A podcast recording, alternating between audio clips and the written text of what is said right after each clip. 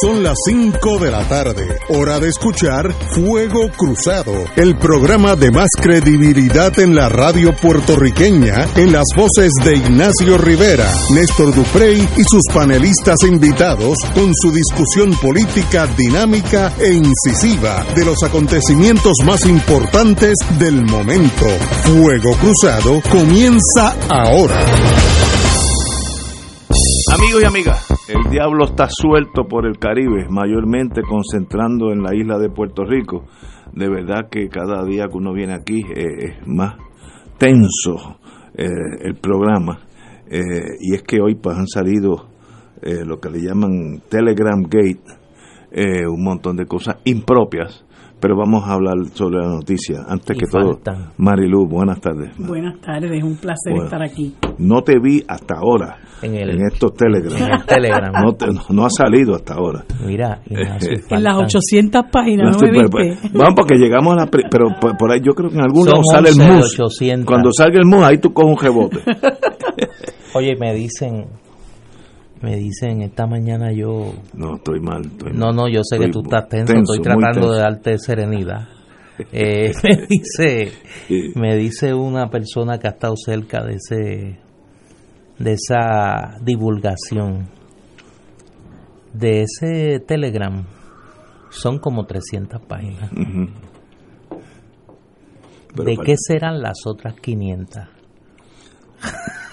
Pues mira, déjame leer la noticia y luego voy a dar mi opinión porque mi, opinión tiene que ser de cordura, pero vamos. y después tengo varias peticiones, eh, una cuestión de, privilegio de los radioescuchas. Okay. Una parte eh, especial, una sección especial de Ignacio Te Orienta sobre las redes sociales en este en procesos criminales. La Fortaleza confirmó la existencia de un grupo de aplicaciones Telegram en la que el gobernador y varios asesores comparten memes, burlas a políticos y hasta comentarios soeces y homofóbicos. Not good. El secretario de la Gobernación, Ricardo Gerandi, confirmó este martes la veracidad del chat de aplicación Telegram en la que participan figuras de alto perfil del gobierno encabezada por el señor gobernador y que revela mensajes en lo que comparten interioridades, memes, burlas y otros políticos a otros políticos y hacen comentarios soeces y homofóbicos. El documento que circula desde el lunes y al que tuvo acceso este medio, el Nuevo Día, tiene 11 páginas de mensajes, sin embargo el chat podría constar de 889 páginas según se desprende de las páginas divulgadas. Por su contenido, las conversaciones del chat se remontan a principios de diciembre de 2018 y hacen referencia, entre otras cosas, al proceso judicial que enfrentó la secretaria de Justicia Wanda Vázquez por cargos que no prosperaron relacionados con la ley de ética y el Código Penal. Estos cargos fueron presentados por el FEI, como todos sabemos. Gerandi afirmó que la conversación se desarrolló en una vía de comunicación no oficial, eh, como la aplicación de mensajes Telegram, e indicó que el contenido de los mensajes puede malinterpretarse of course, que puede malinterpretarse de eso. Bueno, cito, con relación a los extractos de unas conversaciones realizadas en un grupo de mensajes de texto, hay que aclarar que las mismas surgen de una vía de comunicación no oficial. Quiero añadir una cosa. Cuando habla el gobernador, aunque esté bañándose solo, es el gobernador de Puerto Rico. Nunca es no oficial. Punto. Pero vamos a seguir. Eh, hay que aclarar que las mismas surgen de una vía de comunicación no oficial. En un contexto privado no hay privacidad si usted habla a nombre del, del gobierno de Puerto Rico. Y de una manera informal, no hay informalidad si usted es el gobernador de Puerto Rico. Como todos sabemos, es común y habitual que las personas utilicen las aplicaciones de mensaje de diversas, diversas plataformas y aplicaciones para comunicarse. Eso es correcto pero no da margen a usted decir cosas impropias, porque a la larga las vamos a leer todo el mundo cuando porque no hay posible secreto una en las redes eh, electrónicas. Si usted quiere tener un secreto, háblele a su amigo eh, en un cuarto cerrado sin ventana y tal vez no se sepa. Todo lo otro es público. Cito, los extractos de los mensajes el carecer, al carecer de los elementos que complementan una conversación en persona, carecen de contexto y pueden interpretarse de diferentes maneras, por lo que hay que tener mucho cuidado con el juicio que se pase sobre cualquier comunicación que se realice por escrito. No vamos a distraernos sobre este tema, por lo que no haremos expresiones adicionales. Miren, lo mejor es no hacer expresiones adicionales. Let it be. Take the pain, como dicen en el Army. En el chat hay mensajes de Roselló, Gerandi, el ex asesor legal del gobernador, Alfonso Llorona, el ex secretario de Asuntos Públicos, Ramón Rosario, el asesor de comunicaciones del gobierno, Carlos Bermúdez, el también asesor de comunicaciones, Rafael Cerame, el publicista Edwin Miranda y el director ejecutivo de la autoridad de AFAF, Cristian Sobrino. Participa una persona identificada, identificada solamente como F2. Eh, bueno, señora, estamos ante otro escándalo innecesario que demuestra una inocencia, dash, arrogancia de los que gobiernan este país que, es, es, perturbante. Estoy tratando de ser fino. Miren, Putin, si manda un chat, aunque sea en clave, el NSA en Baltimore lo va a descifrar y esa misma noche Trump va a tener esa comunicación secreta en su escritorio. Eso es a nivel internacional de estados donde protegen sus comunicaciones, etcétera, etcétera. Aquí no hay ni eso, aquí no hay filtro, aquí, aquí no hay censura, aquí no hay eh, criptología, que es el mandar mensajes en clave. Por tanto, señores del gobierno, no hablen o digan nada que no quieran que se sepa mañana en la prensa. No manden mensajes, Facebook, Telegram, lo que usted se invente. ustedes están locos. a mí me sorprende. Mire, si usted habla por un teléfono de línea dura, hardline, que usted, de eso en mis tiempos, aquellos que tenían jueguita, uno daba los números, Mire, eso tampoco es secreto porque ese, ese, ese teléfono de línea en algún momento va a un edificio en San Juan, a una torre, y de esa torre se manda el mensaje a otra torre y ahí cualquiera lo puede interceptar. Estoy hablando de conocimiento básico, de comunicaciones básico. Esta gente pensaba que todo lo que dijeron allí nadie lo iba a saber. Ese es el, el quantum de inocencia que tiene estos gobernantes nuestros. Y yo no tengo pugna con ellos porque estamos del mismo lado de la barrera. Pero de verdad piensan que no se iba a saber. Es impropio. Miren, ustedes se reúnen en los tiempos de Muñoz Marín, en una plazoleta que hay allá en la, fortaleza que mira hacia la entrada del, de, la, de la Bahía de San Juan, que es preciosa y allí con el viento usted puede hablar en privado, si no en voz alta, bajito, y nadie se va a enterar. Pero si, si usted lo manda por Facebook, chat, lo que usted quiera, eh, en Mongolia lo pueden estar interceptando, en Mongolia. Y lo que me sorprendo es, what innocence, qué inocentes son estos seres. Entonces le hacen daño al partido, ya sea en este caso PNP, o por si fuera lo popular es lo mismo, le hacen daño al movimiento los que votamos por esa gente. bueno, se van a suicidar estos señores. Y ahí va la estadidad envuelto. Estos señores tienen más allá que la vida de ellos privada, que obviamente es irrelevante a largo plazo, pero representan un, un movimiento eh, de ideología que va más allá de ellos. Y eso pues sencillamente uno no hay forma de comprenderlo excepto que sencillamente uno tiene que decir, bueno, pues estamos en un grupo de niños mimados, totalmente ignorantes, totalmente ignorantes de las comunicaciones electrónicas. ¿Y, qué consecuencias tiene? Pues mire, no sé. Yo no sé si eso tiene consecuencias. Tal vez no haya oposición en Puerto Rico al PNP ya, como dijo Néstor hace unos meses, tal vez haya un partido único y el único que va a ganar el PNP, tal vez. Pero si ustedes siguen destruyéndolo, el morro tiene muchos ladrillos, pero si le quitan muchos ladrillos, lo tumban, por fuerte que sea. Así que madurez, no se dice nada nunca de nadie en ningún texto que se pueda interceptar porque lo van a interceptar. Bueno, con eso dejo mi emoción a un lado porque de verdad que estamos viviendo momentos difíciles de creer. Don Néstor. Mira, yo creo que hay que, más allá de las emociones, y yo las puedo entender en tu caso particular, un poco explicarle a las amigas y amigos radioescuchas de qué es lo que estamos hablando.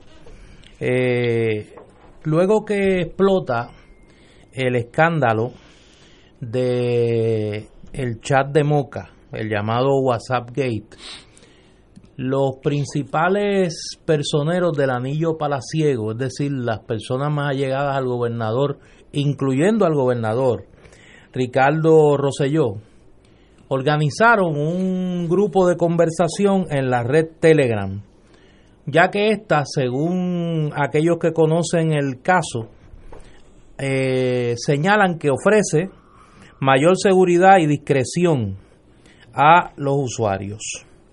En este, en este grupo habían una gran cantidad de administradores de el, del chat de la conversación. Estaban el gobernador, Ricardo Rosselló, el ex director de campaña y cabildero, Elías Sánchez y Fonte, a quien se identifica en el chat por su segundo nombre, Fernando.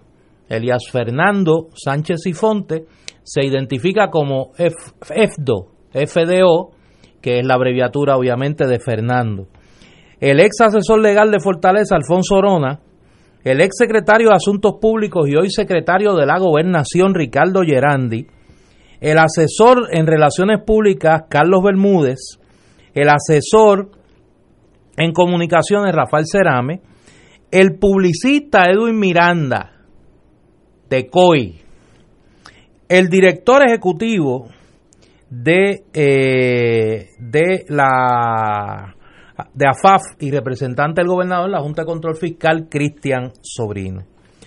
La conversación, la, hoy se revelan 11 páginas de una gran cantidad que algunos han identificado con el número de 300.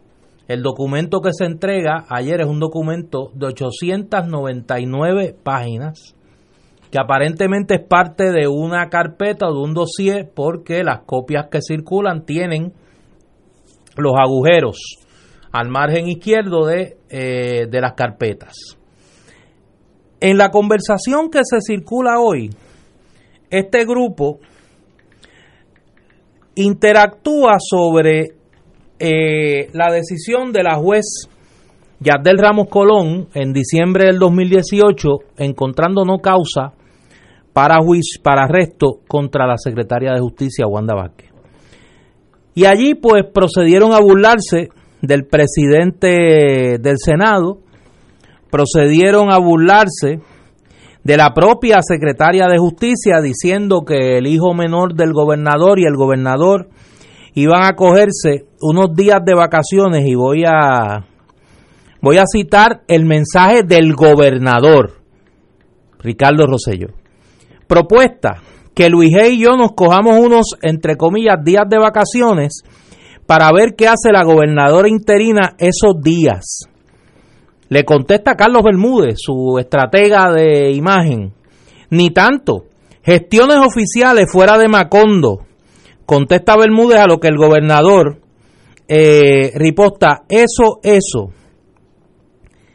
Eh, Luego, cinco días después, de acuerdo a la información del nuevo día, se concreta la salida en un viaje oficial del gobernador de Puerto Rico, cuyo único propósito era gastarle una broma a la secretaria de Justicia, Wanda Vázquez, a quien dejan en total ridículo, y en segundo lugar, gastarle una broma política, colocarle una banderilla al presidente del Senado. En las 11 páginas uno puede ver una serie de memes contra el presidente del Senado, palabras oeces contra el periodista y columnista Benjamín Torregotay, cómo se le envían preguntas al periodista Rubén Sánchez, de Univisión Radio para que las haga en el aire a invitados que tienen su programa mañanero y cómo reacciona Sánchez haciendo las, las preguntas y cómo se vanaglorian de que logran manipular la entrevista. Se demuestra cómo COI manipula encuestas de opinión pública en las emisoras radiales y permea el ambiente de inmadurez, de corrupción, de incompetencia, de frivolidad, que ya hemos visto en las acciones públicas de la administración de Ricardo Rosselló. Yo creo que este documento sirve para darnos una radiografía de la casta corrupta e incompetente que nos gobierna en el día de hoy, encabezada por el gobernador de Puerto Rico. Para quien gobernara Puerto Rico es un chiste, es un chiste.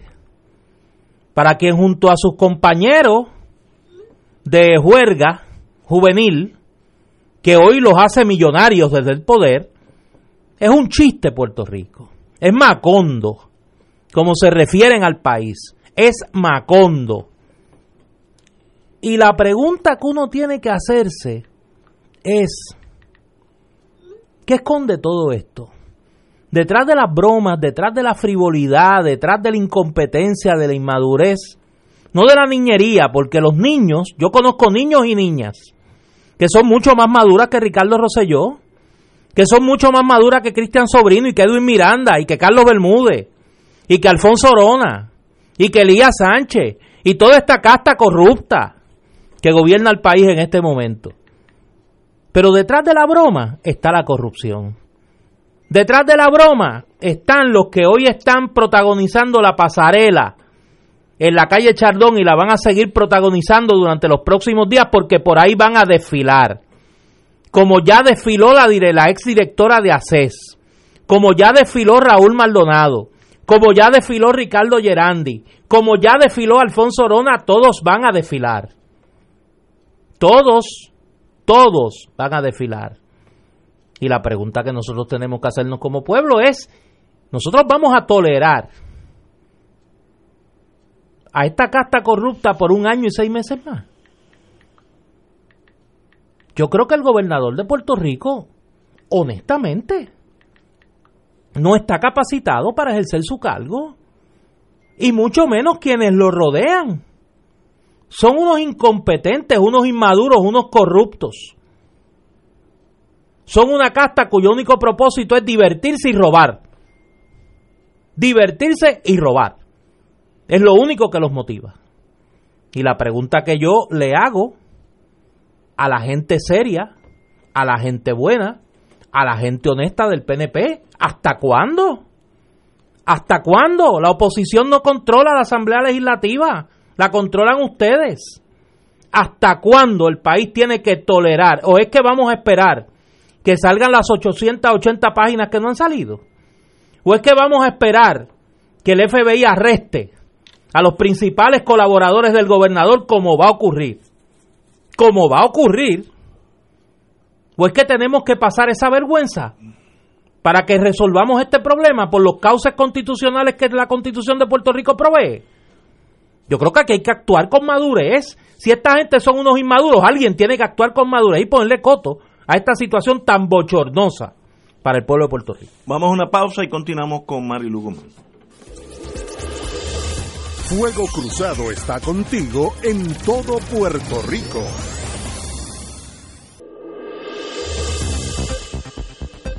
Y ahora continúa Fuego Cruzado.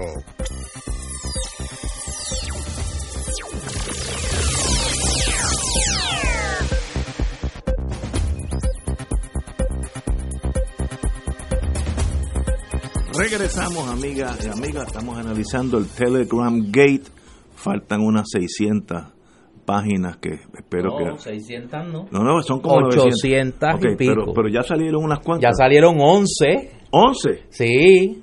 Faltan 800. Ah, no, no, ya, ya. 70. Vamos a tener que hacer este programa de 5 horas de aquí a, a, diciembre, porque es que no va a haber tiempo para examinar todo eso. Yo espero que no haya nada impropio, fíjate que, que lo fino que estoy siendo, impropio, eh, fuera de fuera del protocolo, fuera del decoro que requieren seres humanos del siglo XXI. Pero en esa estamos. Eh, compañera, usted que estaba en la línea de fuego varias veces en su vida, pero no está en un chat de Telegram. Hasta ahora, hasta ahora. No. Marilu, ¿tú usas Telegram? No, yo no sabía ni que eso existía, de verdad. Yo, ni sabía que eso existía. Yo no, eso me sorprendió. Este, pero fíjate, eh, yo he leído pues lo que se ha publicado, ¿verdad? Este, me interesaría, ojalá pudiéramos saber las 800 y, pica de y pico de páginas. Saldrán. Pero yo he escuchado y, y mucha gente que ha comentado, como dijo Ignacio, pues que estos son unos inmaduros, que son unos niños. Eh, Los niños no son. Yo, yo tengo mis reservas en cuanto a eso. Yo creo que estos son unos charlatanes. Eh, y a mí me duele en lo profundo de mi corazón que nosotros tengamos un país que está siendo dirigido por charlatanes, por gente que no tiene vergüenza, por gente que no tiene seriedad. Este país lo están corriendo una partida de charlatanes y yo espera, esperaría, lo menos que esperaría, de gente buena del PNP, que se, que se eh, respeta a sí misma, que tienen una idea de que la estadidad es lo que nos conviene, pero que son gente seria y que aspirarían que, a que aquí haya un gobierno honesto donde se le haga justicia a los que así la necesitan que se den cuenta que con esta gente el país va barranco abajo.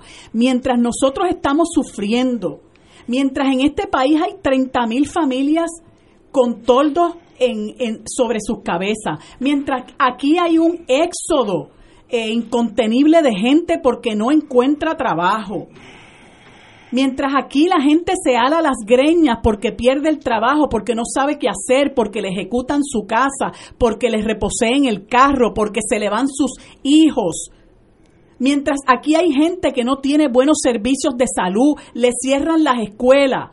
Mientras aquí la gente sufre esta partida de charlatanes, está riéndose de nosotros en el Telegram están utilizando esa red social para reírse y burlarse del país. Y una de las maneras en que se burlan del país es cuando le dice el, el, el, el Bermúdez, el Carlos Bermúdez, le dice a, a Ricardo Rosselló, sí, para que te vayas fuera de Macondo. Como bien señalaba Néstor, fuera de Macondo, Macondo es nuestro país. Macondo es nuestro templo y esos tipos son unos mercaderes que hay que hacer como Jesús, sacarlos a latigazos de aquí. Yo no me canso de decirlo. Esa gente hay que sacarla de aquí a latigazos porque no nos respetan. Mientras están con el vaciloncito, están también con el saqueo y están con la burla y les importa tres pepinos angolos el, el, el, el devenir de este pueblo, el destino de este pueblo, lo que estamos sufriendo. Y entonces vienen a que viene viene Rosselló porque es que el problema es que usted lo ve en esa en esa entrevista de encargo en el Nuevo Día. ¿ah? Donde él dice que la corrupción lo perturba. Charlatanería más grande que eso cuando la corrupción le pasa todos los días por el frente de las narices. Y él dice que la corrupción lo perturba. ¿Por qué? Porque está acostumbrado a coger a la gente de tonteja.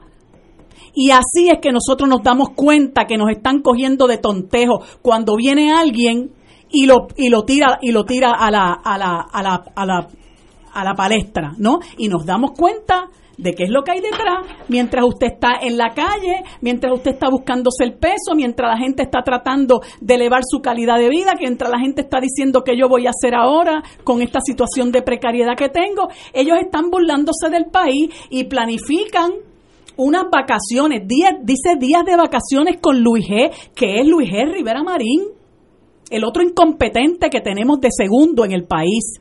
Y dicen días de vacaciones y es Carlos Bermúdez el que dice no, gestiones oficiales. Mira cómo nos toman el pelo y se van para Washington, dice entre, a entrevistarse con funcionarios federales para bregar con no sé qué, la ley, la ley Stratford, no sé con Medicare. ¿Cuántas veces no nos habrán cogido de tontejos igual?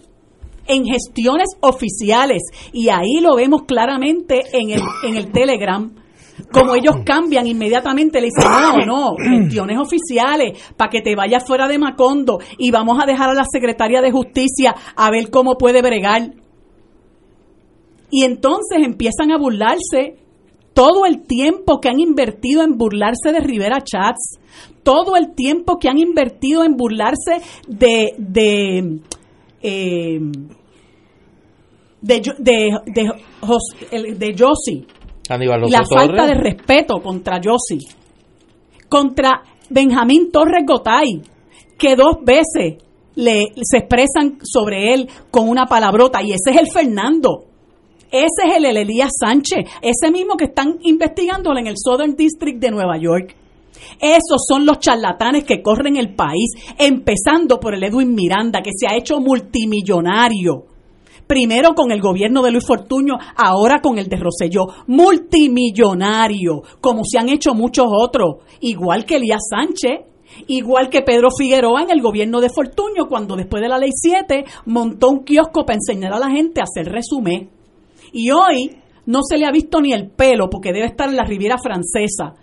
Esa es la gente que nos corre el país. Y yo creo que esto, más allá de nosotros limitarnos a decir que son unos inmaduros, que son unos niñatos, no, esta gente no son inmaduros ni niñatos. Estos tipos son unos charlatanes y son unos saqueadores. Ellos tienen esto bien planificado. Lo que pasa es que ya están infiltrados ya tienen el enemigo, ya están sleeping with the enemy, ya están con el enemigo adentro. Y ese fue, uno de sus enemigos fue el que tiró al medio a, a, Ricardo Gerandi. Y otro de sus enemigos fue el que tiró al medio este telegram. Pero este telegram no es para cogerlo a broma. Ahí le faltan el respeto a la prensa también. Y eso que dicen, le voy a mandar una notita a Rubén. Rubén que explique por qué le tienen que estar mandando notitas a él esto es muy serio, lo que acaban de divulgar es muy serio y eso deja ver la calidad humana de la gente que está corriendo este país, a quien le importa tres pepinos angolos. Por eso es que Roselló se va para la final de la Copa Mundial de Mujeres, tan ancho. Por eso es que se va, porque no tiene pudor ninguno, le importa tres pepinos angolos el país. Por eso es que no va a estar en el, en el abanderamiento de los atletas que se van para Perú en los Juegos Panamericanos porque le importa tres pepinos angolos también. Por eso es que mira para el lado cuando le quieren cortar la mitad del presupuesto a la orquesta sinfónica. ¿Ah? Y desafortunadamente, nosotros como pueblo tenemos que asumir eh, la iniciativa de, de, decir no vamos a aguantar más descaro. Esto es un descaro y una falta de respeto al pueblo. Y cuando este señor ponga un pie aquí, déjense de entrevistas de relaciones públicas y, pónganlo a rendir cuentas, porque esa, en, esa entrevista que le hicieron ayer, ahí no se habla de Elia Sánchez, no se habla de Julia Kelleher, no se habla de Ricardo Gerandi, no se habla de un montón de gente que está desfilando, un montón de gente que ha dejado este país quebrado y que ahora están de los más felices por ahí dando vueltas mientras se llevan la riqueza nuestra. Aquí la prensa tiene mucho trabajo que hacer, mucho trabajo que hacer. Ahora cuando este señor venga, tienen que responderle al país. Tenemos que ir una pausa, amigos, y regresamos con este, esta tragedia de nuestros líderes en Telegram. Vamos a una pausa. Fuego Cruzado está contigo en todo Puerto Rico.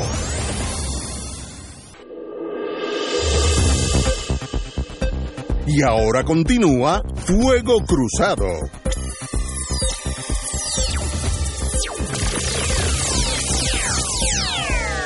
Regresamos amigos y amigas. Yo quiero redondear esto porque esto me duele más de lo que yo dejo escapar de mi ser. Eh, hay que, el puesto a veces requiere cierto decoro, cierto comportamiento. Si yo, ustedes me conocen allá en Génesis, en el Viejo San Juan, uh, un happy go lucky con su vinito en la mano, etcétera, etcétera. Ahora, si ustedes me nombran a mí eh, gobernador de Puerto Rico, yo no puedo ser el mismo de Génesis, porque el puesto requiere cierta dirección, cierto comportamiento hacia el país y me da la impresión que esta nueva generación que está en el poder no tiene eso muy claro. Eh, estas conversaciones entre niños en el chat, sea Telegram o lo que sea, Facebook, es algo básicamente infantil. Miren, señores, Vito Genovese, que era un poco más peligroso que ustedes, nunca mandaba mensajes en aquellos tiempos, cartas, o hablaba por teléfono, no, se reunía en un siempre en la parte de atrás, a solas, y hablaba con Chencho sobre lo que había que hacer. Pues mira, hasta la maldad requiere cierto entrenamiento, hasta la maldad. Y entonces estos son como, ¿sabes? Cuando uno tiene, yo soy, tengo en casa gatos, cuando los gatos nacen y son chiquititos, corren tropiezan unos con otros, le, dan a las paredes, este, le pasan por encima a la mamá, etcétera. Es como una locura de, la mejor buena fe. No estoy eh, estoy asumiendo que hay buena fe, porque si le, añadamos a esto mala fe, entonces para uno coger el Jet Blue que sale a las 5 de la tarde para Santo Domingo y acabar de irse de aquí. Pero señores, crezcan con los puestos, crezcan con los puestos. Eh, demuestre el decoro que requiere ser gobernador de un país de tres puntos y pico de millones. E, e, ese decoro es requisito para usted. Aunque en su vida privada usted es un charlatán y le gusta el vacilón y le gusta jugar billar, sí, pero cuando por la mañana se viste y es gobernador, usted es gobernador. Usted no es el que juega billar con los amigos. Y eso se hace en privado. Y me, me sorprende y me apena lo, lo que percibo como una inocencia ante la vida. Es algo como que esta gente ya decidió, nosotros no vamos a, a ser reelectos, esto es un one shot deal y estamos en el Titanic vacilando hasta que el agua entra por, por, el tercer piso. Entonces, pues nos vamos en el 20 y se acabó y es una buena experiencia más. Pues mire, eso no es gobernar bien. Sean serios en lo que están haciendo y le está hablando una persona que votó por ustedes y que va a votar por ustedes, pero sean serios. Esto no es un vacilón. Gobernar un país es una cosa muy seria. Y me da pena que veo que esto tal vez el problema sea yo, este, que estoy interpretando una época que ya no existe, entonces esto es cada cual por su lado. Eh, la tumbología 101 galopante. Y eso a la larga se paga en las urnas si es que hay un contrincante, que esa es lo único, la única gran ventaja que tiene PNP, que en este momento no hay contrincante. Pero eso es, eso es irrelevante.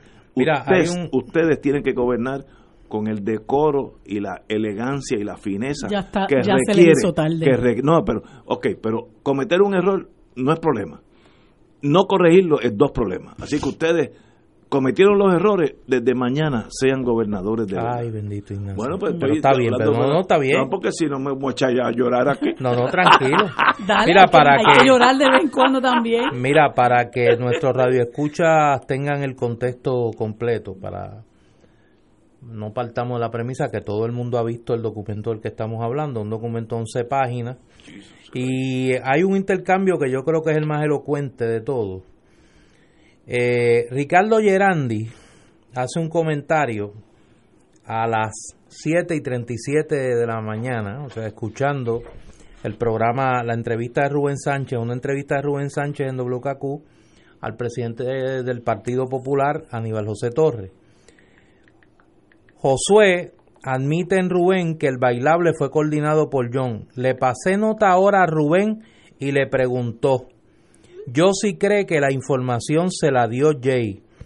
Ricardo Gerardi añade, Jay Rosario eh, vuelve y comenta, Ricardo Gerandi eh, comenta, Josué admite en Rubén que el bailable fue coordinado por John, Aníbal José Torres la Yossi y Carlos Bermúdez comenta, exacto, hay una intervención desde, el, desde la cuenta de eh, FDO, que ya lo identificamos como eh, Elia Fernando Sánchez y Fonte. Eh, Ramón Rosario comenta, le pasé nota ahora a Rubén y le preguntó, yo sí creo que la IF, la INF, y tres puntos, es que los dos son muy parecidos. Y entonces, en medio de eso, eh, sube Ramón Rosario una foto de Tomás Rivera Chats que va a darle un beso a la comisionada residente Jennifer González y eh, Ricardo Rosselló, el gobernador, comenta en tono irónico porque pone luego dos tweets eh, de críticas que se habían hecho en el pasado, Jennifer González y eh, Tomás Rivera Chats, bella la foto. Eso es una muestra representativa de lo que debe contener este estas transcripciones de los Telegram. Y yo tengo que decir algo, y es quizá lo último que voy a decir de esto, porque me parece que eh, Marilú resumió muy bien el estado de ánimo de mucha gente en el país. Estoy de acuerdo. Esto no es una broma. Gobernar a Puerto Rico es un asunto bien serio. Mucho más serio aún cuando estamos hablando de un país en quiebra que vive un proceso de regresión colonial autoritaria y donde hay, donde hay un deterioro dramático de la, de la cotidianidad de nuestra gente. Yo quiero decir algo porque si no, no podría dormir tranquilo eh, la noche de hoy y las noches futuras. Como los que escuchan este programa saben, yo soy profesor universitario en el recinto metropolitano de la Universidad Interamericana, mucha honra y orgullo. Y por los pasados cinco años he interactuado como profesor con los que hoy se llaman los millennials, con esa generación que vino luego de la mía y que con sus virtudes y con sus defectos le ha tocado ser la generación que ha vivido en un Puerto Rico quebrado, en un Puerto Rico donde la corrupción es la orden del día en la clase política. Yo no puedo soportar en mi conciencia y en mi cabeza que se pretenda criminalizar a los miembros de esa generación por las actuaciones de esta casta corrupta, de esta casta ignorante. La inmensa mayoría de mis estudiantes tienen mucho más madurez, mucho más inteligencia y por mucho, mucha más honestidad que esta casta corrupta. Conozco muchos niños y muchas niñas que estudian allí al lado de la Interamericana, en el CEDIN. Los he tenido de estudiantes que tienen por mucho más inteligencia, por mucho más honestidad, por mucho más compromiso que el país, con el país, que esta partida de charlatanes, como lo llama muy bien Marilu Guzmán. Cuidado con criminalizar las generaciones. Nuestra generación no tiene las manos limpias, ni la generación que nos antecedió tampoco para estar lanzando piedras y criminalizando una generación. Esto no es culpa de los millennials. Esto es culpa de una casta corrupta y de la gente que la tolera con su voto y su militancia. Ese es el problema. Que mientras los corruptos se unen, los honestos buscamos cualquier pretexto para desunirnos. Y ese es el grave problema que vive el país. Hasta que no le arrebatemos el poder a esta casta corrupta, los corruptos seguirán gobernando, burlándose del país y repartiéndose lo poco que queda en este pueblo.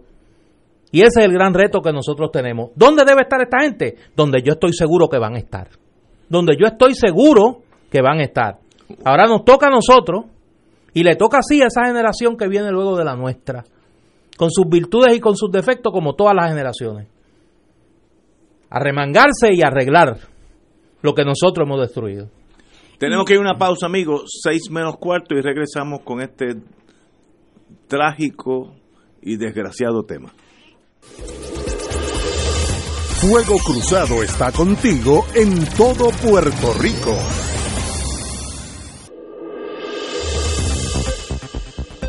Y ahora continúa Fuego Cruzado. Como nunca he dejado de ser un policía, viene la mente del detective. ¿Y quién es Deep Throat en este caso? ¿Quién dentro del PNP, con acceso a toda esa documentación, este no es Doña Yuya que votó por el PNP Morovi, este es alguien allí en el viejo San Juan, en esas columnas del poder en el viejo San Juan, que se ha tornado lo que pasó en Watergate, Deep Throat. ¿Quién podría tener acceso a eso? Mire, no pasa más de 10 personas en todo Puerto Rico. Así que si usted coge en un line-up policíaco esas 10 personas, los que más mandan, ahí hay alguien que dejó salir eso. ¿Para qué y por qué? Pues obviamente eh, eso yo no puedo especular. Eh, alguien que votaron, alguien que está desatisfecho con el sistema, eh, alguien que no lo que lo han discriminado, alguien dissatisfied, desatisfecho con la cúpula del poder de PNP y con acceso a esa documentación es el que dispara esta bomba de hidrógeno. Así que hay que examinar. Pero eso es fácil. Bueno, yo no, yo no tengo bueno eso es fácil. Ayer en la tarde, mientras nosotros estábamos aquí en Fuego Cruzado, se dio a conocer que la licenciada Mayra López Mulero, abogada tanto del licenciado Raúl Maldonado, licenciado ICPA, como de su hijo Raúl Maldonado, eh, hijo, valga la redundancia, estuvo reunida en el Senado de Puerto Rico con el presidente Tomás Rivera Chats, quien a su vez citó al presidente del Partido Popular, Aníbal José Torres, que es senador, y al senador Juan Dalmau, que fue representado por el amigo Roberto Iván Aponte Berrío, que es su ayudante. Y allí la licenciada López Mulero eh, entregó una documentación que se definió como sensitiva eh, al presidente del Senado, quien la compartió con los que estaban en la reunión. Pero alguien se la tuvo que dar a, la licenciada. Bueno, yo me imagino que es... Porque ella, no tiene Porque cuando uno examina las 11 páginas ahí, hay unos agujeros en las 11 páginas. Eh, yo tengo que asumir que esa es la documentación a la que a la que se refiere eh, Raúl Maldonado hijo cuando habla de que tiene en su poder una carpeta. Ah, eh, es uno de los suspects. Eh, así que yo me imagino que esa es parte de la información que el señor Maldonado o los señores Maldonado eh, le han eh, compartido a las autoridades federales, que obviamente la han compartido con su abogada y que por ser el Senado un foro que puede comenzar procesos investigativos porque tiene ese poder, pues se la ha compartido al Senado. Ahora la pregunta es, los que tienen esa evidencia ya en su poder, ¿qué van a hacer con ella? ¿Cuándo vamos a conocer las otras 870 eh, páginas? Esa es la pregunta. Y yo me imagino que en los próximos días la vamos a seguir viendo y seguirán saliendo cosas peores. Tú estás insinuando que ya salieron, que alguien las tiene. Es que no, no, no, es que yo no estoy, yo no estoy insinuando nada. Ayer en la tarde, luego de la reunión, se informó por la licenciada López Mulero que le había entregado información sensitiva al presidente del Senado que no tenía que ver con la confirmación del secretario de Hacienda, Francisco Pared, hijo, que ocurrió ayer. Pues entonces uno tiene que inferir, digo, somos personas medianamente inteligentes. Si ese documento se dio a conocer ayer y entonces ayer mismo comienzan a salir estas filtraciones, pues yo tengo que asumir que esto es parte de lo que se entregó ayer. Por eso es que hago el emplazamiento y la pregunta. Por eso es que hago el emplazamiento y la pregunta. ¿Qué va a hacer el Senado de Puerto Rico con esa documentación que le entregó ayer la licenciada Mayra López Mulero? Y que aparenta ser esta filtración de este chat de Telegram parte de ella. ¿Qué van a hacer con eso? Y pregunto, porque allí estaba el presidente del Partido Popular y estaba el senador del Partido Independentista. Si la mayoría PNP no va a hacer nada, ¿qué van a hacer las minorías representadas allí? ¿Qué va a hacer el senador independiente? José Vargas Vidot, que estaba allí. ¿Qué van a hacer? ¿Por qué a esta hora, un día después de eso, las minorías no han hecho un planteamiento en el Senado? Si la reunión hubiera sido en la Cámara, el primero que estaría en este micrófono exigiéndole a Manuel Natal que es el portavoz de Victoria Ciudadana en la Cámara, quisiera algo, sería yo. Con esa misma autoridad moral lo pido a, la a las delegaciones de la minoría allí en el Senado. ¿Por qué hasta ahora Las minorías no han hecho nada en el Senado con la evidencia que se le entregó ayer por la licenciada Mayra López Mulero. Porque no es a la licenciada López Mulero a quien le toca, ella es la abogada de su cliente. Y ella está protegiendo a su cliente. Quienes representan al pueblo de Puerto Rico en este momento, quienes tienen que velar por la fiducia del país, son los miembros del Senado de Puerto Rico. Y si la mayoría no lo hace, lo tiene que hacer la minoría. ¿Dónde está la oposición? Que tiene desde ayer las 900 páginas que llevó Mayra López Mulero allí, haciendo los planteamientos de rigor. Porque aquí esto es un asunto serio. ¿Y dónde está el planteamiento? Aquí hay mecanismos legislativos que se pueden utilizar. Ayer hubo sesión en el Senado, sesión extraordinaria. ¿Por qué no han emplazado al presidente del Senado que convoque al Senado a una sesión extraordinaria para que se apruebe una resolución de investigación y se cite a toda esta partida de corruptos a que en algún momento le rindan cuentas al pueblo de Puerto Rico por lo que han hecho? Tienen la prueba, ya no es especulación, tienen la prueba en la mano. ¿Qué van a hacer con ella? No, y, una de las cosas que muestra este chat también es cómo se manipula la opinión pública. Hay una parte que creo que el que escribe es este el multimillonario Edwin Miranda, que dice con relación a unas eh, eh, sondeos que se hacen entre eh, Rivera Chats y el gobernador, que ellos festejan la pela que entre comillas coge Rivera Chats este, y ya nuestra gente está activada. Eso para que la gente que piense eh, o le dé algún tipo de credibilidad a estos sondeos que se hacen aquí, se hacen por allá. La, la, la tropa de gente, que el ejército de gente que ellos tienen que activan para que, este, métete, métete, métete y, y, y, participa, participa. Así que todas esas, muchas de esas, este, eh, de esos resultados son totalmente artificiales. De la misma manera, manipulan con las elecciones. ¿Qué fue lo que pasó en el Chatgate? Pues estaban bregando con los encamados, etcétera, etcétera, y un juez, todo un juez, comunicándole a sus partidarios del PNP lo que estaba pasando con los votos de los encamados.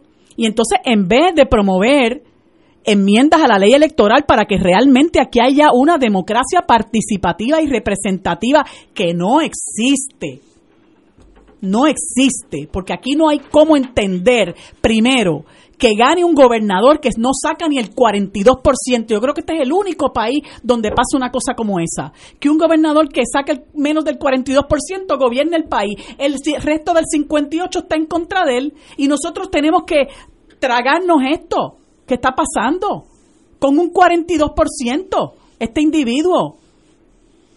Entonces, ganan eh, las elecciones con ese 42%, tienen el 75% en la Asamblea Legislativa. ¿Qué es eso?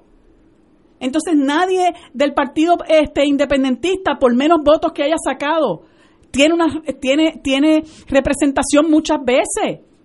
Ahora, gracias a Dios, salió Denis Márquez y, y, y, Juan Dalmao, pero muchas otras veces no hay representación, no es como los procedimientos parlamentarios que usted saca, qué sé yo, un mínimo por ciento y tiene una persona allí que tenga voz, que le dé voz a esa gente, por poca que sea, que votó por usted.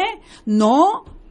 Ellos han cogido esa ley electoral y la han confeccionado para poder controlar y mantener los partidos tradicionales en el poder. Entonces vienen con, con, con, con enmiendas electorales para venir a trastear otra vez con los votos este, ausentes y con los votos encamados que es como decía este señor Héctor Luis Acevedo, con quien yo tengo muchísimas diferencias, pero es una eminencia este, en, en la ley electoral. Esa es la forma más fácil de usted hacer fraude. Ah, pues esas son las enmiendas que quieren hacer. Entonces la gente tiene que entender que el pueblo está indefenso. En este momento la mayoría del pueblo que votó por, en contra de Ricardo Rosselló está indefenso y a merced de estos charlatanes de esta gente que lo que hace es saquear la riqueza que nosotros producimos. Entonces yo tengo que decir porque, porque me, explotan el teléfono. No es posible que ningún PNP decente, incluyendo a mi querido amigo Ignacio Rivera, siquiera considere votar por esa gente otra vez. Porque nadie se puede hacer cómplice de esta barbaridad. Porque esa gente está cogiendo, le, tomándole el pelo a todo el mundo, incluyendo los buenos PNP que votan por ellos. muchos de los cuales lo hacen porque creen que van a adelantar la estadidad. Mire, hace 51 años que ganó Ferré y esto tiene que cambiar. Esa era su, su consigna. Esto tiene que cambiar. Ha cambiado para peor, porque este país, desde que la dinastía Roselló llegó aquí, lo que ha hecho es podrirse. Cuarenta y pico de personas presas de su gobierno por, porque institucionalizó la corrupción. Y después vino el discípulo aventajado, Luis Fortuño.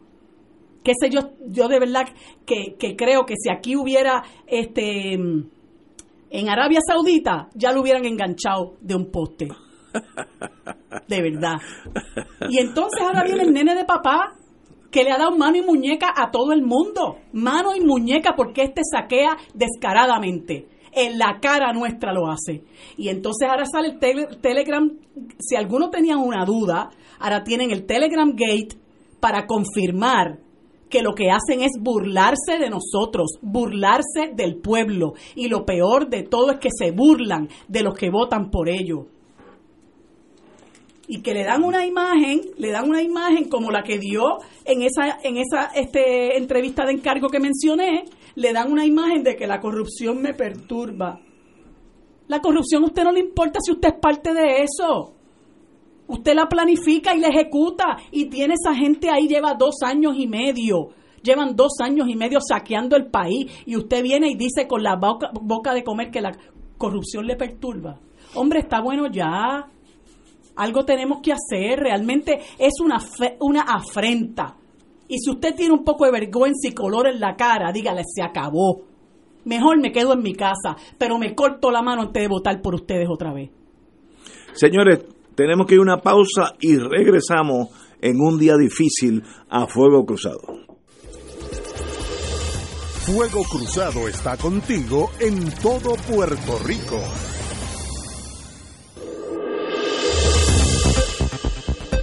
Y ahora continúa Fuego Cruzado.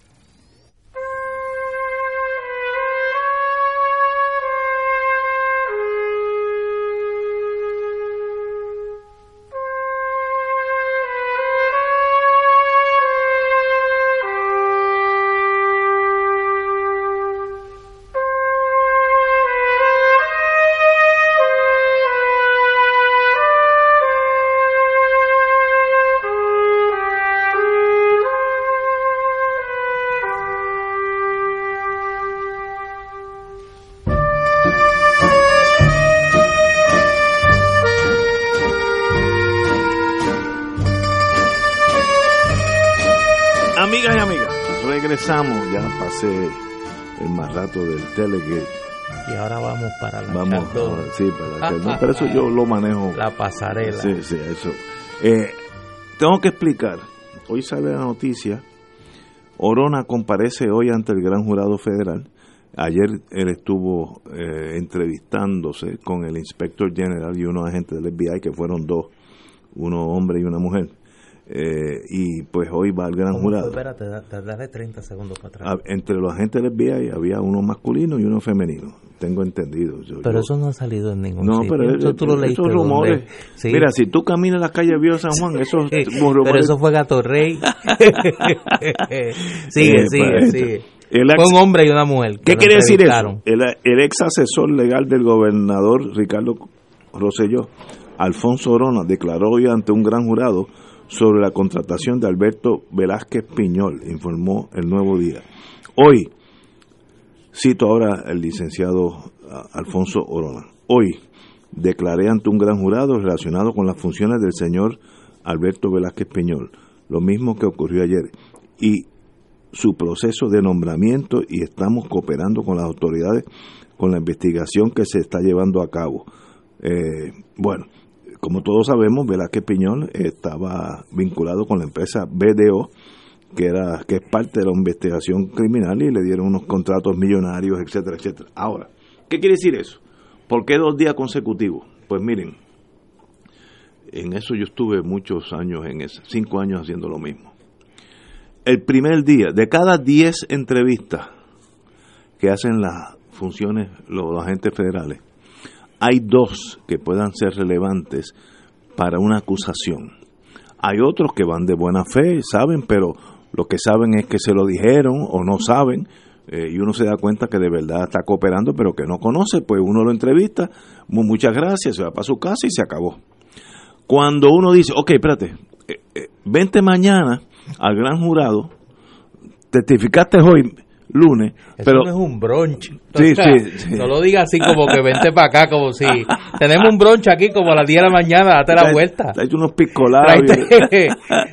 Eso lo que quiere decir es que el fiscal entendió que lo que dijo Orona es suficiente, es buena evidencia, good evidence, se dice en, esta, en Estados Unidos, para poder acusar a alguien. Y entonces quiere, requisito del sistema norteamericano, que sea el testimonio ante el gran jurado. Así que si Orona hubiera dicho cuatro sandeces ayer, no hubiera tenido que venir hoy porque yo no voy a usar, yo no voy a traer una persona ante el gran jurado que puede hasta confundir el gran jurado, a menos que tenga lo que se dice smoking gun, una evidencia sólida. O sea, que eso que dijo el Que quiere decir que alguien va a ser acusado. Tratando de minimizar su comparecencia. Y ahora estoy preguntando en serio. Cuando él dice, yo lo que fui allí fue a, fue, a autenticar, autenticar unos pues, documentos. Pues, algo dijo él, o algo entre documento oral, dijo que el fiscal dijo, eso, tíralo para el gran jurado, porque esa es evidencia acusatoria. ¿A quién? no sé, o a quienes, no sé, están hablando de este Vázquez Piñol, pero puede ser que sea uno más de cuatro. A veces estas cosas sean como los, guineos, se van en jacimos. Fíjate, yo no iba a hablar de Velázquez Piñol, tú fuiste el que trajiste ese No, pero no lo dice la noticia. A la conversación. Pero, pero, pero obviamente, lo, lo, sí, lo que yo sé, por mi experiencia personal, es que cuando tú vas al gran jurado es que ya tú tienes algo bueno, sólido, si no, no lo traes. Porque es más, si lo trae y es un, un testigo mofolongo, debilitas tu caso. Así que tú quieres que traer, tienes que traer allí evidencia sólida, smoking guns, como dicen, eh, eh, revólveres eh, disparados. así que, señores, alguien va a ser acusado pronto.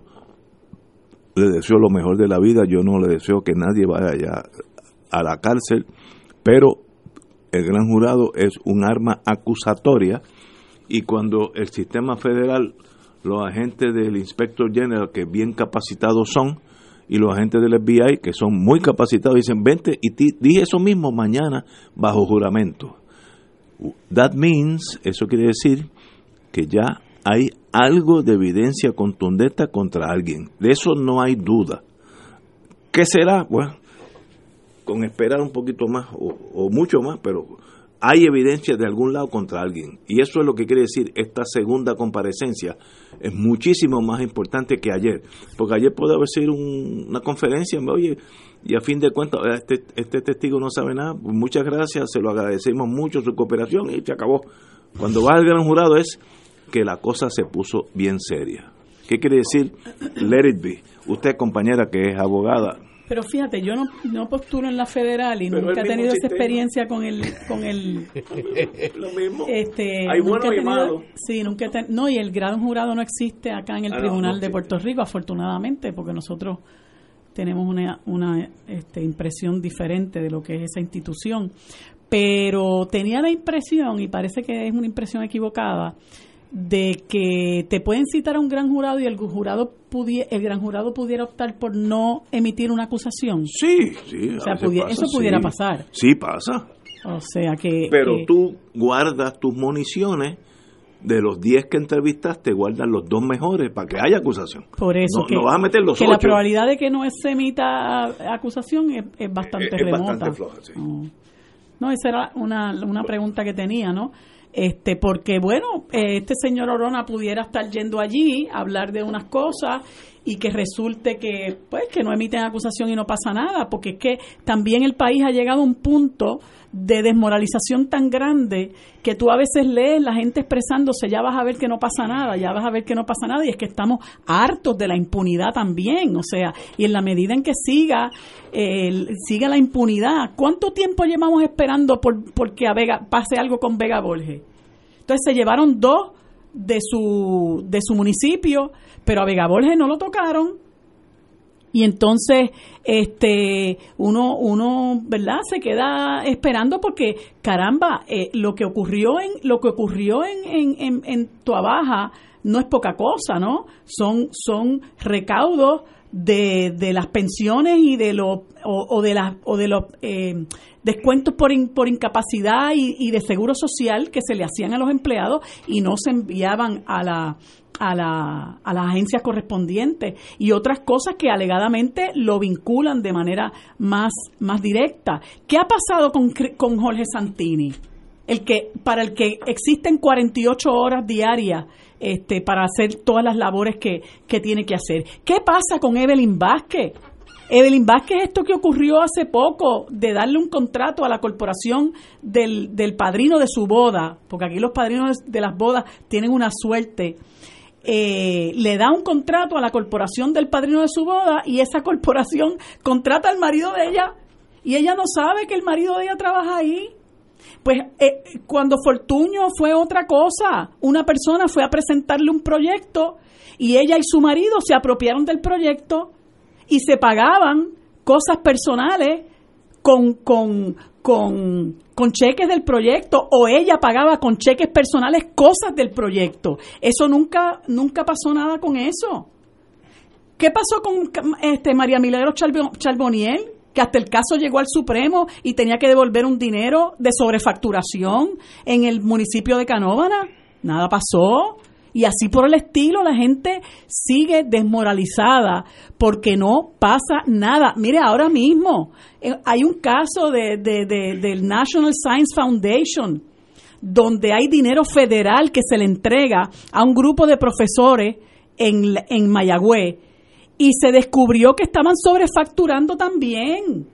Y creo que se han apropiado de 1.8 millones pues la Fiscalía Federal decidió no someter. Y entonces civilmente lo resolvieron y ellos tuvieron que devolver unos chavitos. No pasa nada. Y entonces uno, eh, ¿verdad? Se, se enerva porque tú ves al FBI que le mete mano a tres personas allí en el Senado, dos de los cuales son, son ¿verdad? incidentales. Eso eso realmente no es no es la mafia que hay ahí en ese en ese en, en, la Asamblea Legislativa. Esos son dos dos eh, peones en la tabla de ajedrez. Entonces estamos esperando realmente, ¿verdad? Este que, que, que, que, en vez de anunciar la función acaben y la den. Señores, tenemos que ir a una pausa seis y cuarto, amigos.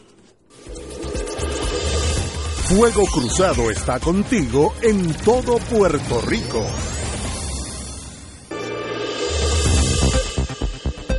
Y ahora continúa Fuego Cruzado.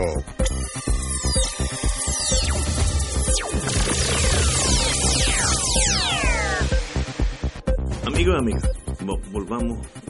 Tenemos que hablar sobre el gran jurado. Hay mucha gente que como es una una estructura legal rara, eh, ajena al sistema nuestro, que es más bien europeo, donde un juez es el que determina causa, eh, lo que llaman aquí regla 6. El sistema del gran jurado, 26 ciudadanos se reúnen eh, y tienen que encontrar, no, creo que es la mitad, no me acuerdo ahora, causa, y es como si fuera el juez. En vez de un juez hay 26 personas que son ciudadanos que se sacan de la lista electoral. Y entonces los agentes con el fiscal, no se permite a más nadie, agentes con el fiscal van allí y dicen, pues mira, en el día tal eh, eh, pasó esto, ese yo, yo, yo averigüé tal y tal cosa. hay testigos, como este caso Orona, pues mire, Orona, ¿quién era Orona? El fiscal le dice, usted trabajó con el gobierno, pues, ¿qué usted sabe de lo que sea? De Velázquez Piñolo del que sea. Yo no puedo estar seguro que testificó sobre nada de eso. Pero uno le pregunta a esos testigos. Una vez que terminan, estos señores se reúnen y determinan si hay causa. Es 12 o 13, tienen que determinar causa, por, la mitad más o menos. Eh, y, es, el equivalente a un juez encontrar causas para el arresto. Es un sistema ah, anglosajón, no existe en Latinoamérica, no existe en Europa, es un sistema muy diferente. En Europa tenemos el juez investigador, lo que es garzón, en Francia también, lo que fue garzón en España. En Francia el sistema es absolutamente diferente. Hay un juez que es sirve de fiscal para acusar, pero es un juez que se puede turnar después con los otros jueces que están eh, juzgando esos hechos. No, no esos mismos hechos, pero otros hechos. Pero el sistema nuestro es el anglosajón, que viene de Inglaterra, y el gran jurado, le dicen gran jurado porque es gran jurado, el pueblo de los Estados Unidos es el que determina si te acusan o no. Eh, tiene, como todo en la vida, cosas buenas y cosas malas. Eh, one-sided, no se puede oír a más nadie excepto la parte acusatoria. Y una vez que te acusan, ya no hay que ir a vista preliminar, como en el sistema local, que uno va a una vista preliminar y por lo menos tiene un chance que se, se desestimen los cargos. El juez pasa sobre la relación de hechos, etcétera. Una vez que te acusan, tú vas a juicio, punto.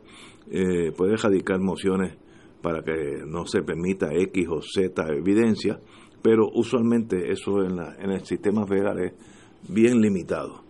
Eh, sistemas diferentes hacen el mismo trabajo, llevan la gente al plano acusatorio. Como dije anteriormente y me repito, cuando el fiscal determinó, él o la fiscal determinó llevar a Orona hoy al gran jurado es porque tiene evidencia que encaja en la formulación de cargos de la investigación que él o la fiscal tiene en sus manos. Así que algo está pasando y ya veremos, eh, como digo, eh, le deseo lo mejor de la suerte a, a todos los acusados, porque yo en un plano personal no sé lo, lo traumático que es ser acusado, eh, la fianza, las esposas, las huellas digitales, eh, ir preso, eso es un trauma que, que, marca al ser humano para siempre. Me gustaría que nadie tuviera...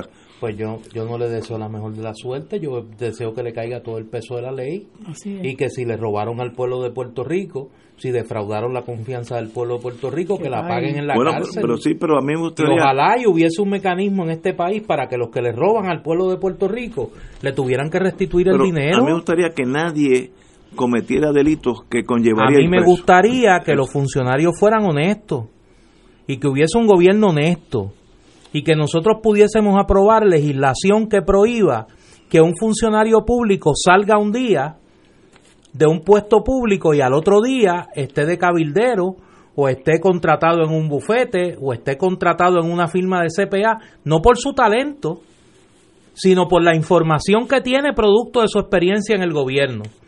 Y siempre pongo el ejemplo de Roberto Sánchez Vilella para no hablar en el abstracto. Roberto Sánchez Vilella fue gobernador de Puerto Rico, fue secretario de Estado y fue secretario del Departamento de Transportación y Obras Públicas. Y una vez se retira de la gobernación, recibió al menos dos ofertas de empleo de dos compañías de, construcción en Puerto Rico. Ambas las rechazó. Y Roberto Sánchez Vilella pasó mucha precariedad económica en los primeros años luego de haber abandonado la gobernación. Y fue gracias a la gestión de las autoridades universitarias que Roberto Sánchez Vilella, cuya honestidad y cuya pulcritud no había ley que se lo tuviera que obligar a hacer, porque su conciencia de hombre público honesto y cabal le decía que uno no se iba a la empresa privada a aprovecharse de lo que había obtenido de información producto del servicio al pueblo de Puerto Rico. Y Roberto Sánchez Vilella pudo vivir los últimos años de su vida dignamente, luego de haber rechazado la pensión de exgobernador de Puerto Rico, aunque luego se le, se le aprobó para no hacerle un desagravio a Luis Muñoz Marín, gracias a que tuvo los últimos años de su vida, le ofreció el último servicio al pueblo de Puerto Rico en la Universidad de Puerto Rico, en la Escuela de Administración Pública y en la Escuela de Derecho. Esa es la brújula moral que esta casta no tiene. Como no la tienen, hay que imponérsela en la ley. Y aquí tiene que haber una ley que acabe con la puerta giratoria, con que individuos como Elías Sánchez no se adueñen de puestos en el gobierno para luego a los seis meses regresar a un puesto, a su trabajo en la empresa privada y en los seis meses no tuvieron que rendirle cuenta al pueblo de Puerto Rico y luego se hacen millonarios. Porque pueden levantar un teléfono, pueden escribir un mensaje de texto, pueden enviar un email a los jefes de agencia porque esos jefes de agencia le deben su puesto a él, al cabildero, director de campaña, luego vuelto a ser cabildero. Esa es la desgracia que nosotros tenemos. A mí no me da ninguna pena. A mí me da pena con el pueblo de Puerto Rico. A mí me da pena con la gente que ahora mismo tienen que, tienen que pasar la necesidad de que pueden quedarse sin un plan de salud. ¿Por qué? Porque aquí había una cabildera de directora de ACES que se dedicó a traficar influencia junto con Velázquez Piñol y que hoy está siendo investigada junto con Velázquez Piñol. Y le importaba un bledo la salud. Y le importaba un bledo los pacientes, los médicos, la farmacia.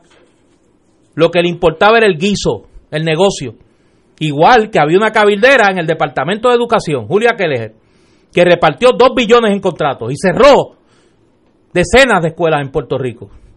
Y ha destruido el sistema educativo. Y seguimos haciendo la lista. Seguimos haciendo la lista que tú tienes una profesional del calibre de Teresita Fuente que se tiene que ir avergonzada del puesto de secretaria de Hacienda porque va al gobernador y dice, mire gobernador, aquí lo que hay es un chanchullo permanente. ¿Y qué hizo el gobernador? Nada. Nada. ¿Y a dónde tuvo que ir? A las autoridades federales. Con eso sí que me da pena. A mí me da mucha pena.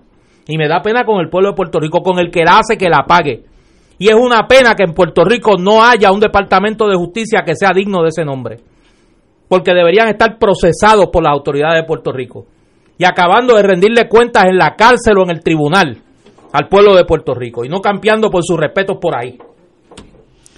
Sí, que esos son los que uno nunca ve en los tribunales, ¿verdad? Esos son los que los intocables, porque como ellos tienen chaqueta y corbata, son los que llaman de cuello blanco, pero sin embargo, usted ve al que se mete en la finca y se lleva el racimo de plátano, este, o que en una tienda pues se lleva una prenda de ropa, eso sí este, aparecen rápido en, los tribunales para ser procesados por, por apropiación ilegal o, o, lo que sea, ¿no? O el, o el que está vendiendo eh, tres, cuatro filis de, de, marihuana, este, esos son los que realmente van adentro. Si todavía tenemos bien fresca en la memoria el, el motín aquel que se organizó en la en la procuradora de la mujer donde este si dicen que los casos criminales no se no se van a aprobar nunca matemáticamente pues yo creo que ese es uno que está aprobado matemáticamente porque los videos de aquel de aquel eh, de aquella fanfarronería eh, probaban eh, a ciencia cierta eh, la barbaridad que cometieron, el motín que organizaron en la, en la oficina de la Procuradora de la Mujer, sin embargo todos salieron absueltos. Y así, así pasa, ¿no? Este, porque eh, dicen que la, la, dama de la justicia tiene los ojos, tiene la venda puesta y es, y es ciega, pero para los que llevamos unos añitos en esto sabemos que tiene los ojos bien abiertos.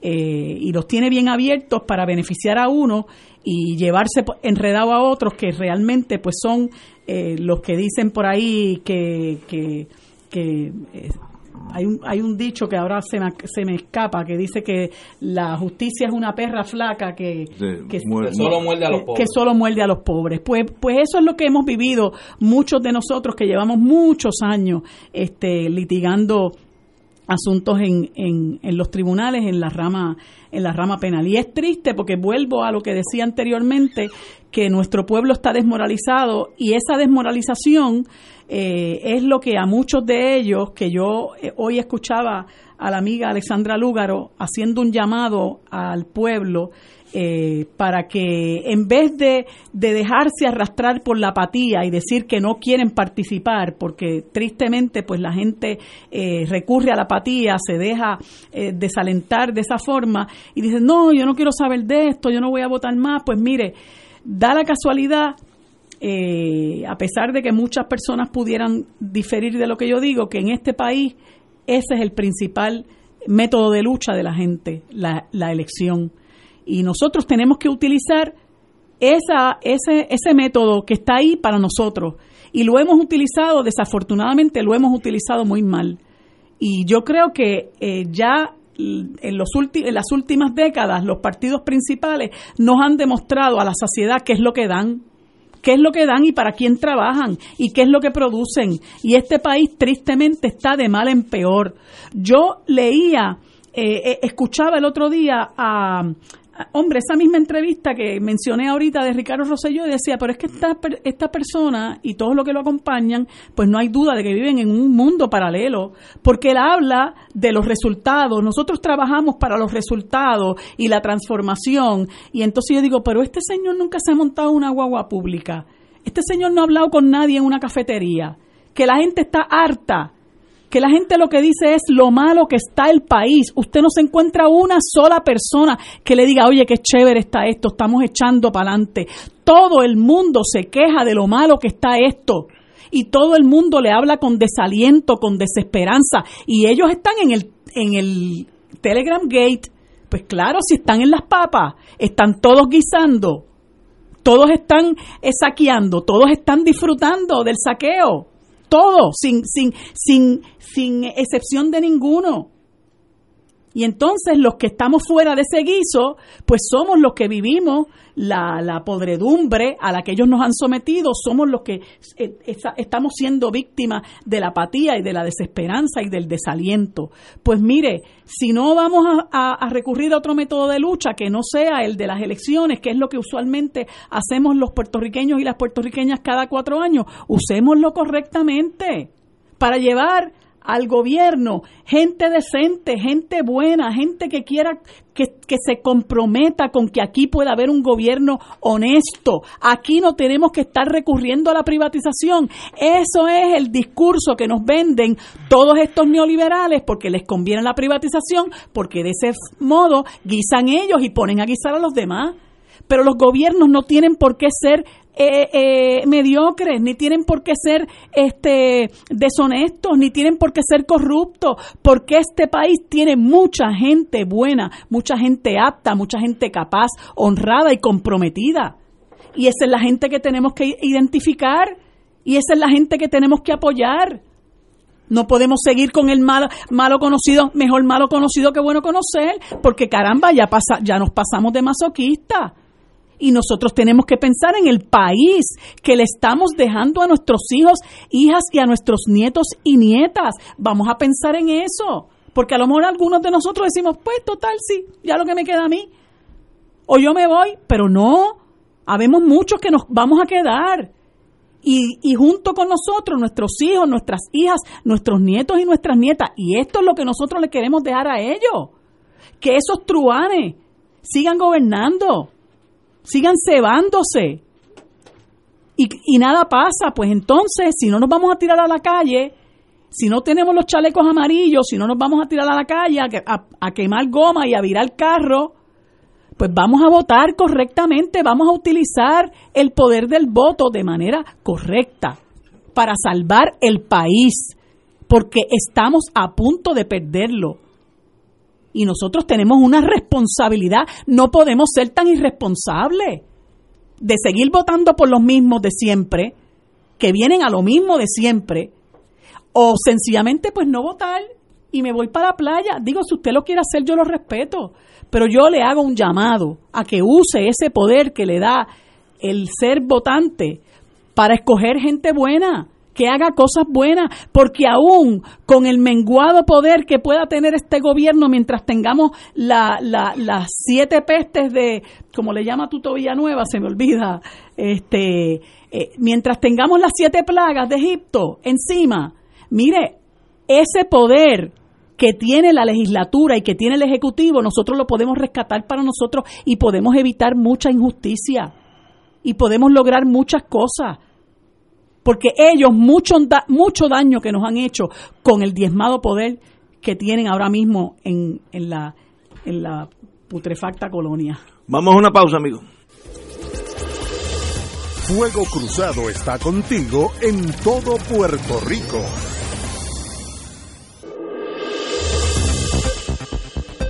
Y ahora continúa Fuego Cruzado.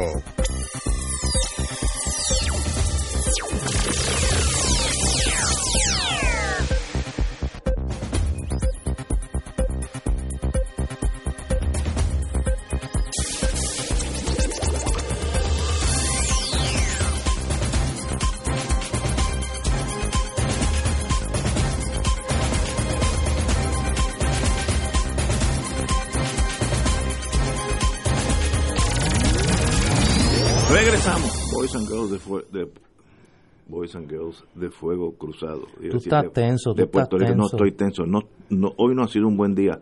Y te digo una cosa, y yo creo que al principio del programa se vio.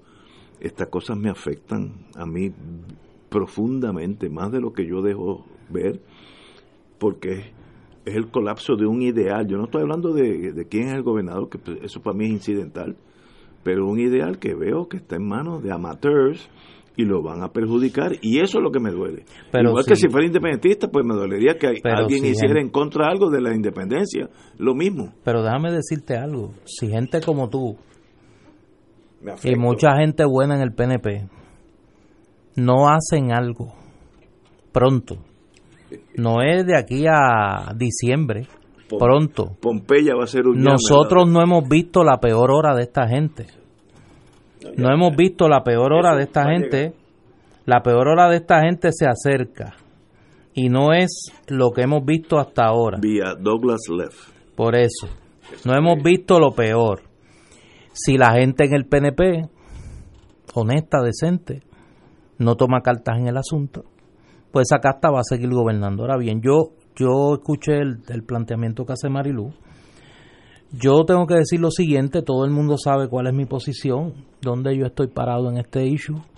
Yo pues pertenezco a un esfuerzo que estamos poco a poco intentando proveerle al país una opción diferente, una opción electoral fundamentada en una concertación política de personas que venimos de distintos escenarios, de distintas experiencias, de distintos espacios políticos, sociales, eh,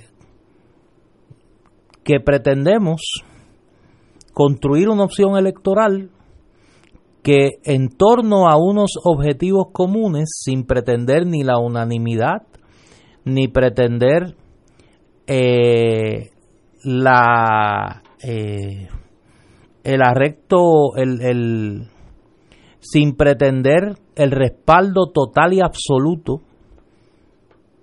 de la mayoría de los que del pueblo puertorriqueño eh, de una manera totalizante, sino reconociendo las profundas diferencias que tenemos como pueblo, podamos ponernos de acuerdo en una agenda común.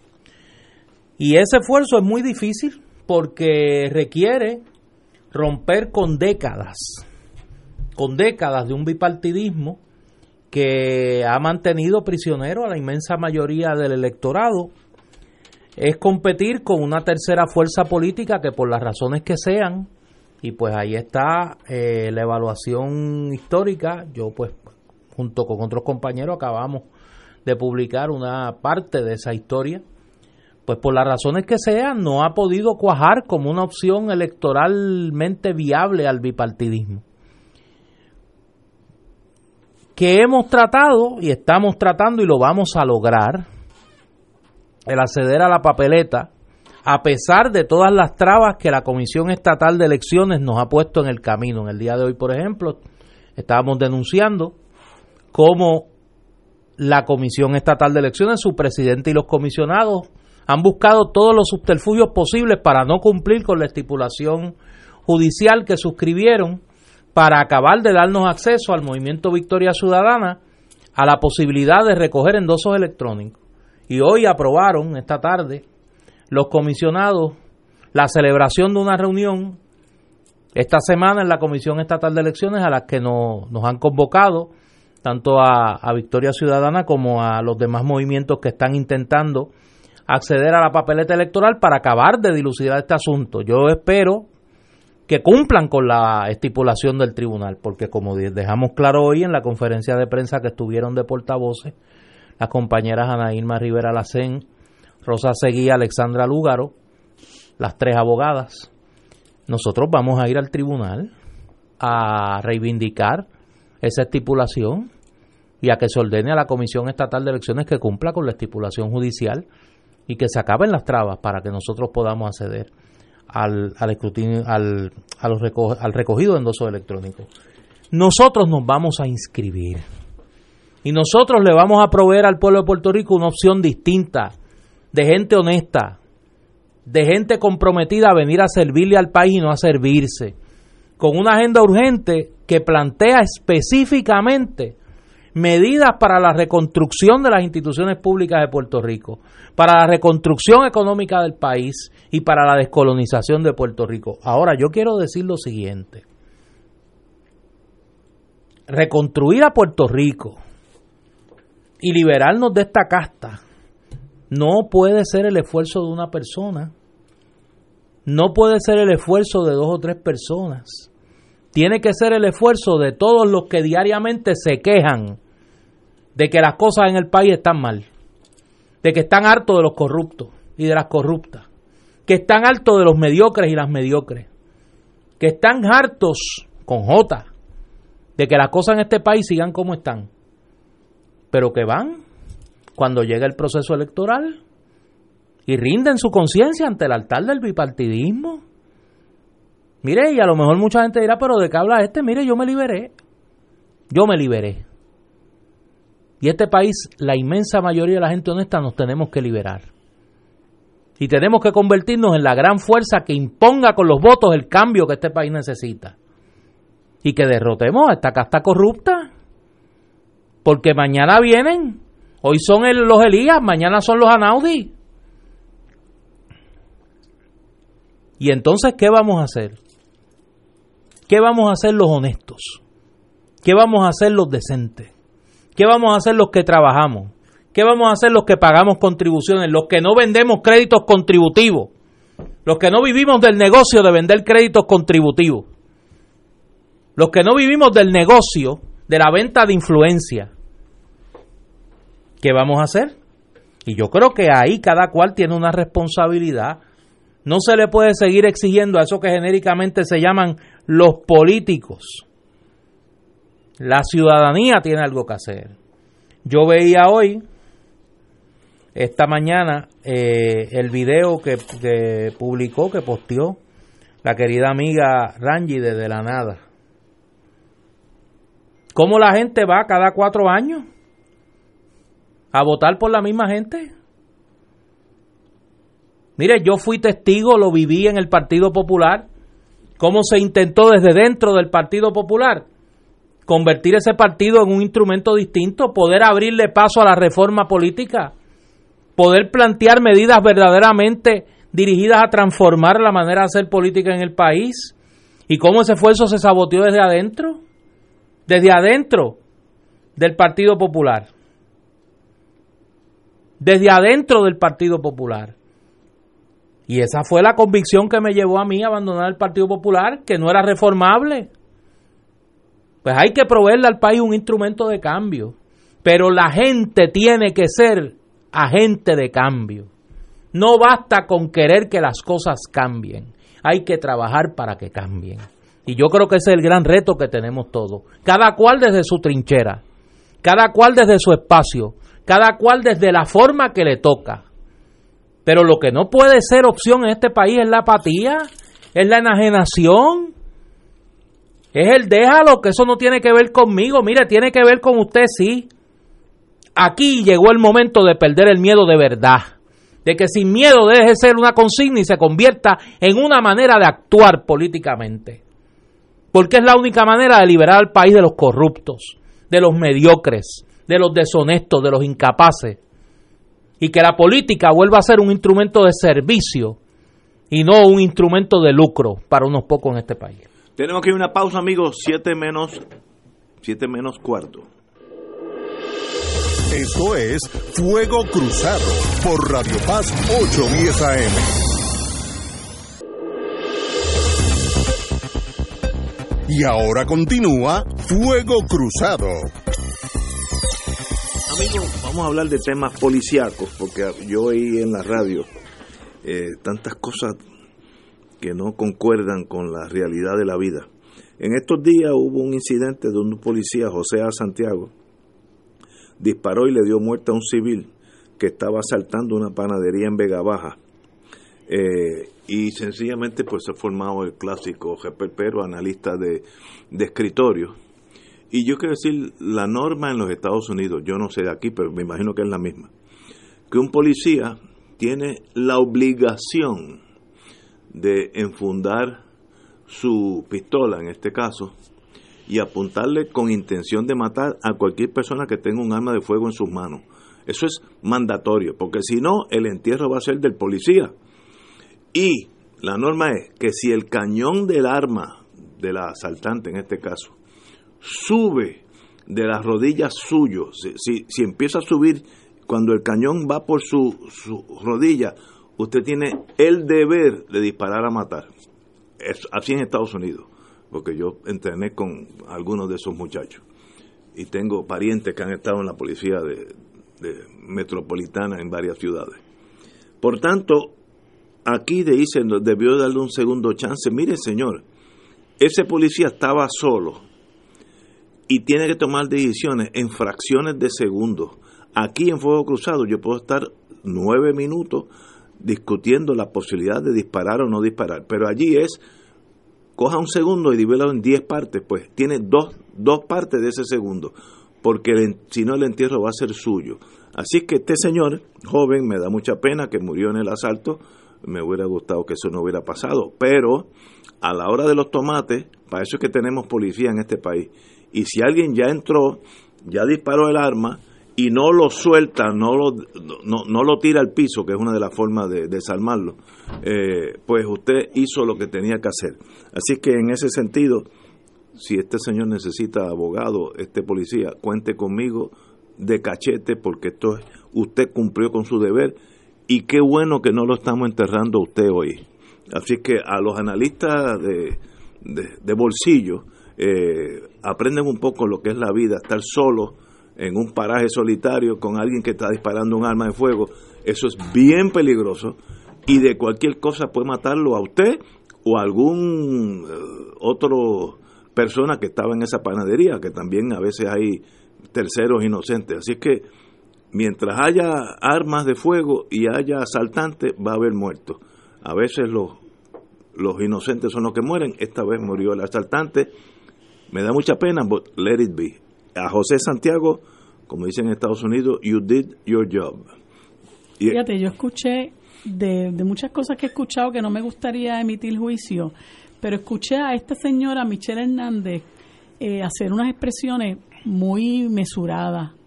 Este, escuché otros que, bueno, este, uno no puede, ¿verdad? Hablan con demasiada pasión y, eh, y rápido toman bando este y empiezan a, despotricar contra los que defienden los derechos humanos y hablan del protocolo que debe decir seguirse etcétera. Pero esta señora Hernández la escuché por una radioemisora y, y expresó se expresó de manera muy mesurada en el sentido de que ella entendía que no había este eh, lo que ella había visto no le permitía eh, ¿verdad? Eh, emitir juicios valorativos sobre lo que se había hecho y que obviamente estaba como muy prematura la situación para empezar a, exonerar al policía, ¿verdad? Este, que es las cosas hay que investigarlas, ¿no? Y llevarlas hasta hasta donde se tengan que llevar para llegar eh, lograr un análisis este, objetivo de la situación. Eh, como yo dije anteriormente, la norma en Estados Unidos, yo no puedo hablar de Puerto Rico, es que si la persona tiene un arma de fuego, usted saca la pistola y le apunta con intención de matar. Y si el cañón de la, del, del arma del adversario sube más de la rodilla suya, va subiendo hacia usted, usted no lo piense, usted dispare porque el próximo muerto va a ser usted. Y entonces lo, lo entierran, un día todos los policías se ponen en formación, lo saludan y la viuda se queda solita y, y, la gente lo olvida, porque así es, la vida de policía es bien solitaria. Así que eh, eso pasará aquí, en Francia, en Suiza, así es la vida en ese mundo, lo que se dice en el mundo militar, shotgun justice, justicia la de verdad, cuando, con, una escopeta en la mano.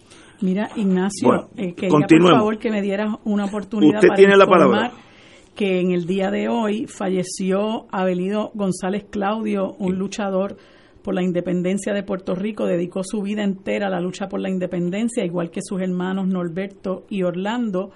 Eh, él fue imputado de la participación en el robo a la Wells Fargo allá para el 1983 ah, 85 pero no fue apresado sino hasta el 2008, 25 años más tarde y que estaba eh, lloviendo, estaba Correcto, en una en no sé si fue en Calley. Sí, por allá. Este cumplió siete años y salió eh, a la libre comunidad, aparentemente pues estaba enfermo, así que pues hoy falleció Alino González Claudio eh, yo lo, ¿verdad? Lo, lo, reconozco como un patriota porque dedicó su vida entera a la lucha por la independencia, al igual que sus hermanos, y le expreso desde aquí mis condolencias a sus amigos y a sus familiares. Y que hoy también se conmemoran 110 años del natalicio del doctor Gilberto Concepción de Gracia, fundador del Partido Independentista Puertorriqueño.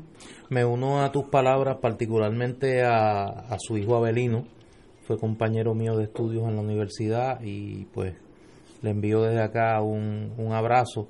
Y me uno también a la, al recuerdo que haces de la figura de don Gilberto Concepción de Gracia. En momentos que el país busca ejemplos, yo creo que hay que mirar figuras como la de don Gilberto. Hablábamos ahorita de, del ejemplo de servicio público. Don Gilberto Concepción de Gracia fue legislador por ocho años fue portavoz del Partido Independentista en el Senado de Puerto Rico, fue presidente de ese partido desde su fundación en 1946 hasta 1967 y desde ahí hasta su muerte fue parte del triunvirato que dirigió esa colectividad. Un hombre humilde, un abogado talentoso, un gran intelectual, pudo haber escogido el camino de el camino fácil y decidió servirle a la causa que creía correcta para el país. Don Gilberto Concepción de Gracia nunca tuvo casa propia, vivió alquilado toda su vida. Eh, y vivió dejando su salud. Murió a los 58 años, jovencito, en marzo de 1968, dejando su salud en aras de la independencia de Puerto Rico en un momento difícil, quizá el más difícil desde la década del 30 que vivió el independentismo puertorriqueño. Yo creo que su figura, que el partido que fundó honra, pero que va más allá del PIB, es un ejemplo.